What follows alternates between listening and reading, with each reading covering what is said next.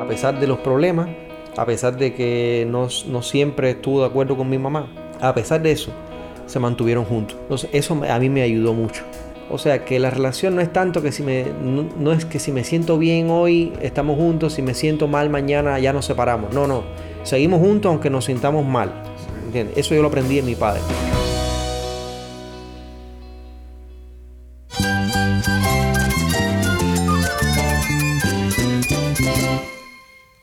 Cristo es todo para mí. Mi Salvador, mi amigo, mi guía. Cristo es mi verdad. Es nuestra guía, nuestro faro. Cristo es el Señor y Salvador. Nuestro protector, nuestro amparo, nuestra fortaleza. Es Jesús, el único que te lleva a Dios, el único camino, la verdad y la vida. No hay más ningún camino, es Jesús. Estás escuchando a El Faro de Redención. Cristo desde toda la Biblia para toda Cuba y para todo el mundo. Hola, soy el pastor Daniel Warren. Gracias por acompañarme aquí en El Faro. Seguimos en nuestra serie sobre el tema de los roles familiares en una serie titulada La familia cristiana.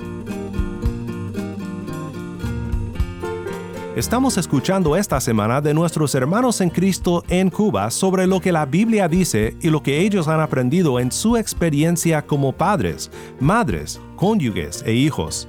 Es una bendición recibir de ellos un poco de la sabiduría que han podido obtener al caminar con Cristo y buscar servirle en el contexto de la familia cristiana. En este episodio, nuestro productor Yamil Domínguez se reúne con Raidel, un padre cristiano cubano, para conversar sobre su experiencia como padre y cómo el Evangelio ha impactado su relación con sus hijos. No te vayas porque sé que será de bendición para ti este tiempo con Yamil y con Raidel. Para más información sobre este ministerio y sobre cómo tú puedes apoyar los esfuerzos de El Faro en Cuba y en todo el mundo, visita nuestra página web elfaroderedención.org. elfaroderedención.org.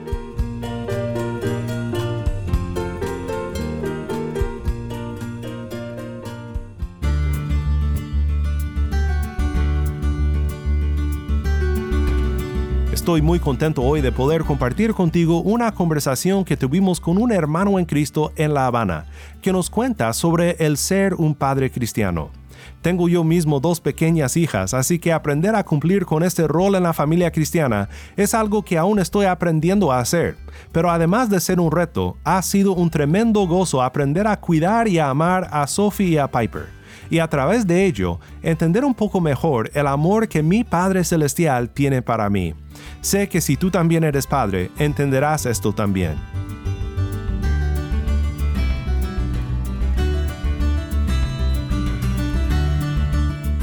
Vamos ahora a La Habana con Yamil y Raidel.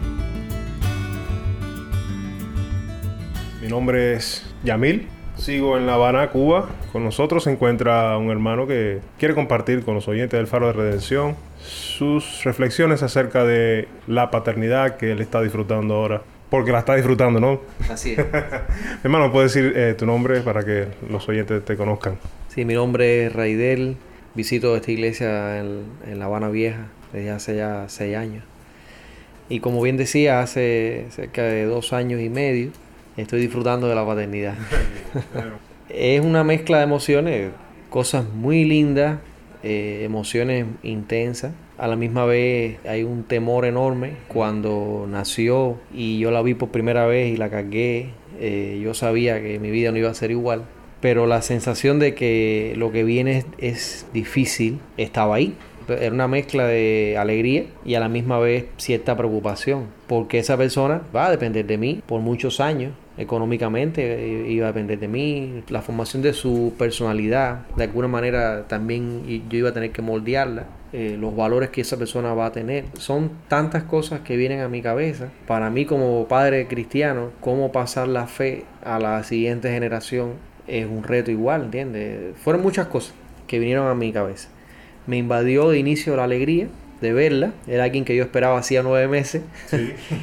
y la vi y la vi delante de mí, una hembrita, después que pasar ese estrés inicial, ponerte a pensar en todo lo que venía, las sensaciones se, se mezclaron y se encontraron alegría y temor, responsabilidad, ¿Y todo eso venía a tu mente a la hora de ya que nace la bebé? ¿O ya desde antes se estaban preparando tú y tu esposa para este evento? Cuando yo me caso con mi esposa, Katy, eh, llevamos ya 11 años, vamos a cumplir 11 años de matrimonio. Cuando yo me caso con ella, ella tenía un, un pequeño de 5 años que se llama Víctor, hoy tiene 15. Que eso de alguna manera me ayudó a, a prepararme a mí porque de pronto no tenía hijos. Eh, al poco tiempo, cuando me caso con, con Katy, ahora, pues ahora tengo un varón de 5 años y fue difícil, pero me ayudó, me ayudó muchísimo a, a preparar. Está claro que tú te vas preparando y vas bebiendo de las escrituras cómo es un padre, cuando Dios habla de padre, qué es lo que tiene en mente Dios y cómo mis ideas de padre muchas veces no se parecen en nada a las ideas de Dios, de lo que para Dios es un padre. Y entonces pasamos esos meses, incluso el año antes de que la niña naciera, fue un año difícil para nosotros porque eh, mi esposa sale embarazada, estábamos contentos y ella perdió ese embarazo, tuvo un aborto espontáneo y fue difícil, fue difícil para nosotros. Pero ya llevamos, cuando nace Amanda, llevamos cerca de dos años valorando la idea y pensando en eso y preparándonos. Y, tú sabes, preparándonos formal e informalmente, ¿no? Formalmente leyendo las escrituras, pidiendo consejos, informalmente conversando con los amigos. Cada vez que teníamos un chance de evacuar una duda, preguntábamos, porque yo no tenía experiencia ninguna. Yo, el, el niño, cuando yo comencé con su mamá, el niño tenía cinco años. Sí. Es decir, que esa etapa de 0 a 5 yo no la viví. No tenías ninguna información. Sobre ninguna eso. información. Incluso yo soy médico y hay cosas que tú conoces por teoría en, en, la carrera, pero en la práctica es muy distinto. Por ejemplo, los niños recién nacidos hacen pausas respiratorias. Ellos van respirando y hacen una pausa larga. Sí. Y eso tú lo conoces de, en la teoría. Pero cuando tú ves que la niña está respirando y tú ves los movimientos del abdomen y de pronto deja de moverse y tú te quedas así y tú dices, no se mueve, no se mueve. Y entonces iba a la cuna y movía a la niña para ver si estaba despierta. ¿eh? y estaba normal, estaba dormidita y ahí se movía. Cuando eres tú el padre, es difícil. El pensamiento médico se nubla un poco y, y la emoción te, te ofusca, ¿me entiendes? Raidel, ¿y puedes brevemente contarnos sobre qué referencia tenías de tu propia crianza, cómo parte de esa crianza te puede haber ayudado a formarte una idea más o menos de cómo eh, enfrentar este rol? Mira, yo le agradezco mucho a mis padres, a pesar de que aún no sean creyentes, yo le agradezco muchísimo, porque mi papá me mostró estabilidad. ¿Qué es, qué es un hogar? Porque yo tengo ya 37 años de edad y mis padres están juntos desde hace casi 40. Entonces mi papá me mostró estabilidad en el hogar. A pesar de los problemas, a pesar de que no, no siempre estuvo de acuerdo con mi mamá, a pesar de eso, se mantuvieron juntos. Entonces eso a mí me ayudó mucho. O sea, que la relación no es tanto que si me no, no, es que si me siento bien hoy estamos juntos, si me siento mal mañana ya nos separamos. No, no. Seguimos juntos aunque nos sintamos mal. ¿Entiendes? Eso yo lo aprendí de mi padre. Aprendí de él la seriedad de, de encargarme del hogar. Por ejemplo, mi papá trabaja, trabajaba y trabaja muchísimo para suplir las necesidades materiales del hogar. Por otro lado, aprendí también a no dar mucho cariño. Es una realidad. Expresar que te quiero con gestos, que me ocupo de ti, que estoy pendiente de ti continuamente. Pero habían pocos abrazos, sí. habían pocos besos. Y entonces es el Evangelio el que reforzó esa parte. Como yo ponía un ejemplo hace un rato, eh, aprendí también que los hombres no lloran. Ese era mi papá. Los hombres no lloran. Que habían cosas que tú incorporabas a, a tu personalidad, a tu crianza, y lo, lo, dabas como cierto. Eso es así, porque mi papá me lo enseñó, eso es así. Y entonces es, es el Evangelio el que viene y, y corrige esas deficiencias. Y Amanda hoy, que es como se llama mi niña, se beneficia de, de, ese proceso de pulirme a mí, de, de, hacerme mejor padre. Y yo entiendo que mejor padre quiere decir más parecido a lo que Dios tiene en mente.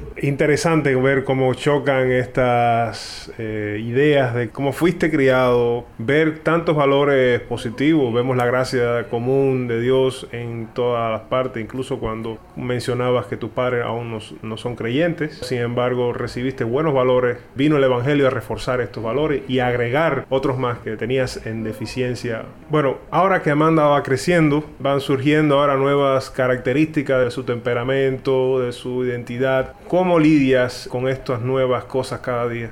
Eh, sin duda, Amanda tiene su identidad propia. Su mamá y yo somos de una manera y le vas inculcando mucho de ti a ella ella tiene identidad muy propia. Por ejemplo, en un ambiente donde hay muchas personas, nosotros tratamos de pasar lo más desapercibido posible. si podemos pasar por una esquinita, mucho mejor. Amanda no es así. Amanda, si hay un grupo de personas, ella pasa por el medio de la gente. Muy directo. que, todo, que todos vean que ella va por ahí, ¿entiendes? Y ahí yo comprendo que ella es un ser diferente a nosotros. Vive con nosotros, es actualmente 100% dependiente de nosotros. A la misma vez es un ser independiente, con una personalidad muy propia. Y ahí entonces yo entiendo la necesidad que yo tengo de Dios, ahora más que nunca. Porque yo no soy dueño de ella. Ella es hija mía, claro. Y es alguien a quien yo amo con la vida y a quien le he dedicado y le voy a seguir dedicando mis mejores años, ¿no? Pero aún así entender que no es mía, que es del Señor en primera instancia y, mañana ella va a hacer su propia vida. Entonces ahí yo voy entendiendo ahora la urgencia que yo tengo ahora de enseñarle al Señor, de hablarle del Señor y quizás de alguna manera para ahorrarle un poco los problemas que yo he vivido que los viví por rebelde, por vivir de espaldas al Señor. Ahora más que nunca yo entiendo que necesito de Dios para transmitirle de Dios a ella, porque ella tiene que vivir su vida y la va, la va a vivir en algún momento sola, va a tomar sus propias decisiones. Entonces, quizás mi énfasis está en amarla, en mostrarle estabilidad y en transmitirle valores y en decirle que por encima de todas las cosas, por encima de su mamá, por encima de mío, está Dios, que ella lo necesita, que Él la ama a ella y que ella descubra eso, ¿me entiendes? Para mí eso es un reto grande que tengo por delante ahora. Evidentemente estas situaciones nos moldean como padres, moldean nuestro carácter, porque nos enfrenta a desafíos nuevos cada día. Por supuesto, con los hijos prácticamente nunca se acaban estos desafíos. Estoy seguro que si vuelven a, tener un bebé vas a estar mucho más preparado, por supuesto, ya no va a ser igual.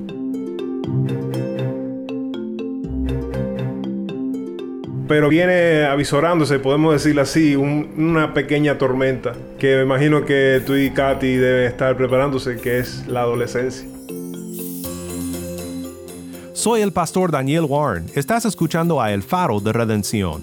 Estamos en La Habana, Cuba, con Yamil y Raidel. Raidel nos comparte en esta conversación sobre lo gozoso, lo gracioso y también la gracia que uno necesita en la vida cuando uno es un padre cristiano.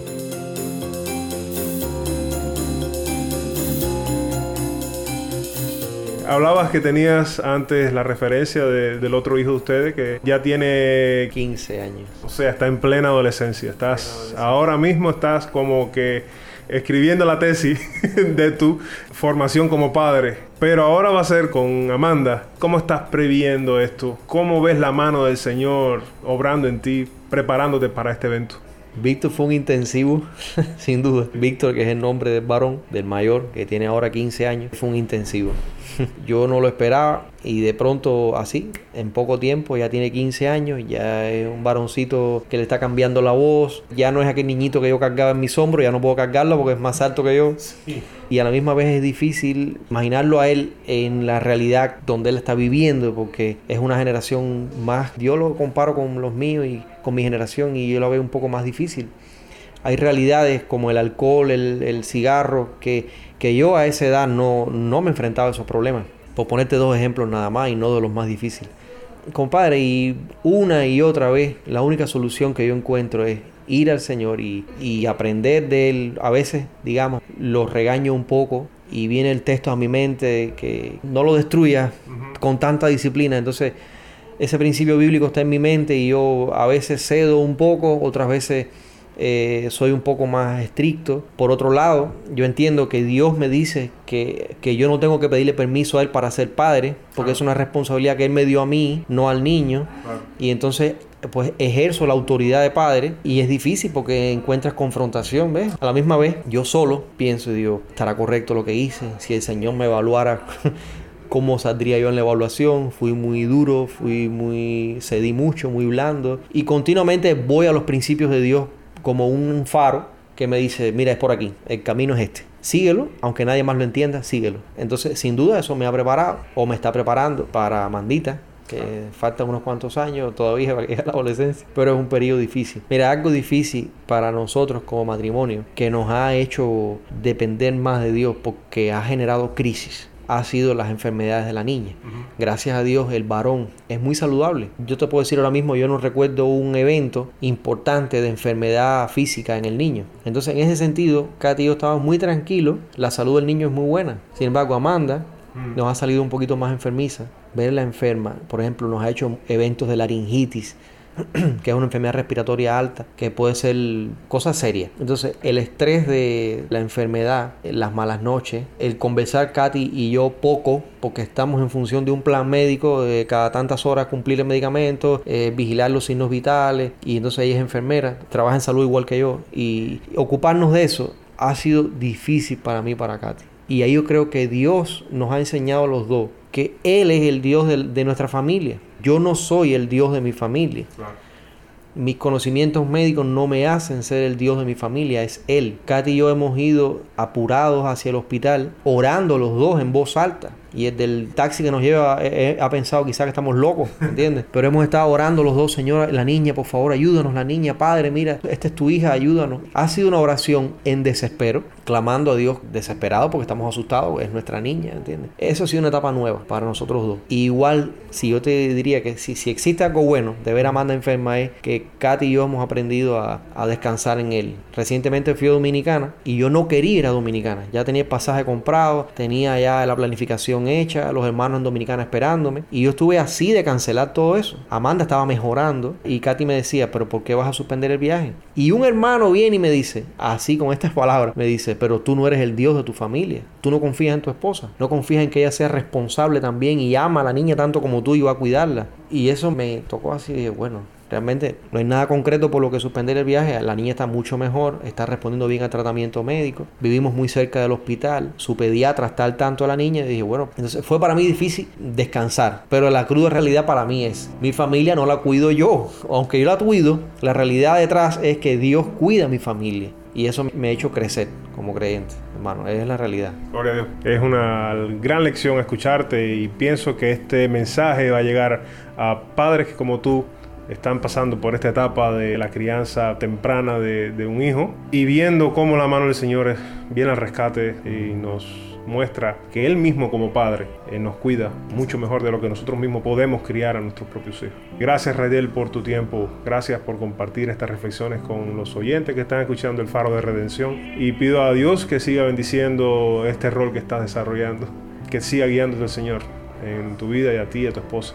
Dios te bendiga. Gracias, hermano. Gracias por haberme invitado. Eh, espero igual que sirva de consuelo y de ánimo a otros. Vean que ser padre es un regalo de Dios. Porque te he repetido muchas veces preocupación, preocupación. Pero es un regalo de Dios. No me arrepiento de ser padre jamás. De hecho, te quería decir algo ahorita y aprovechar que ya estamos terminando. Ser padre me ha ayudado a ser mejor hijo. Porque mi papá, por ejemplo, eh, le cuesta besarme. Entonces yo voy y lo beso a él. le cuesta abrazarme y yo cuando él me saluda, yo soy el que lo abraza. Y le digo, abrázame, que llevo días sin verte. Así le digo, abrázame que llevo días sin verte. Entonces, disfruten la paternidad, es un regalo de Dios. Hay mucho en el plan de Dios para ti usando la paternidad. Entonces, bueno, que Dios los bendiga y nos vemos pronto. Gracias, hermano.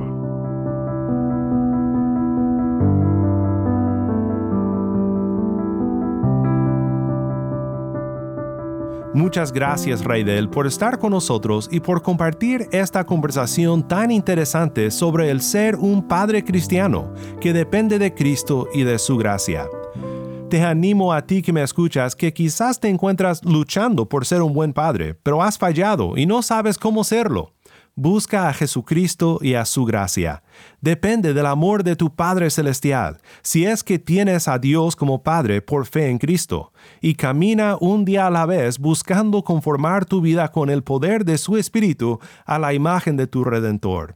Grandes cambios se hacen paso a paso, poco a poco, pero te animo a que veas en Cristo el poder para cambiar para crecer y para ser un padre que honra a Dios y que ama a sus hijos en todo y con todo. El faro de redención se complace en escuchar de nuestros oyentes. Mándanos un correo electrónico a ministerio arroba el faro de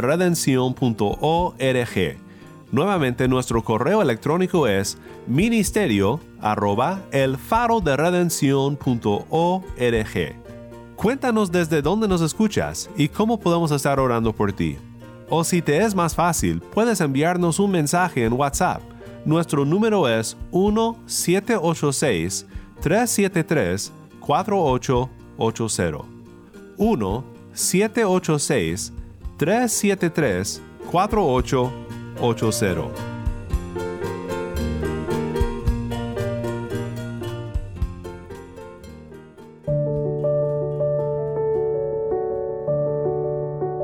Oremos juntos para terminar.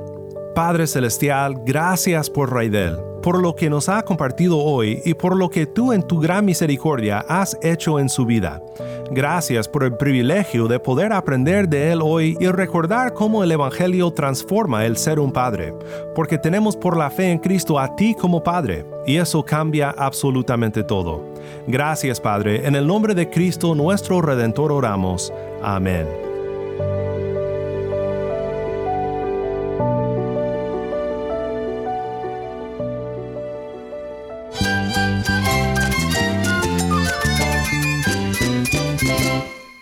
Soy el pastor Daniel Warren. Te invito a que me acompañes mañana en esta serie La familia cristiana. La luz de Cristo desde toda la Biblia, para toda Cuba y para todo el mundo, aquí en el faro de redención.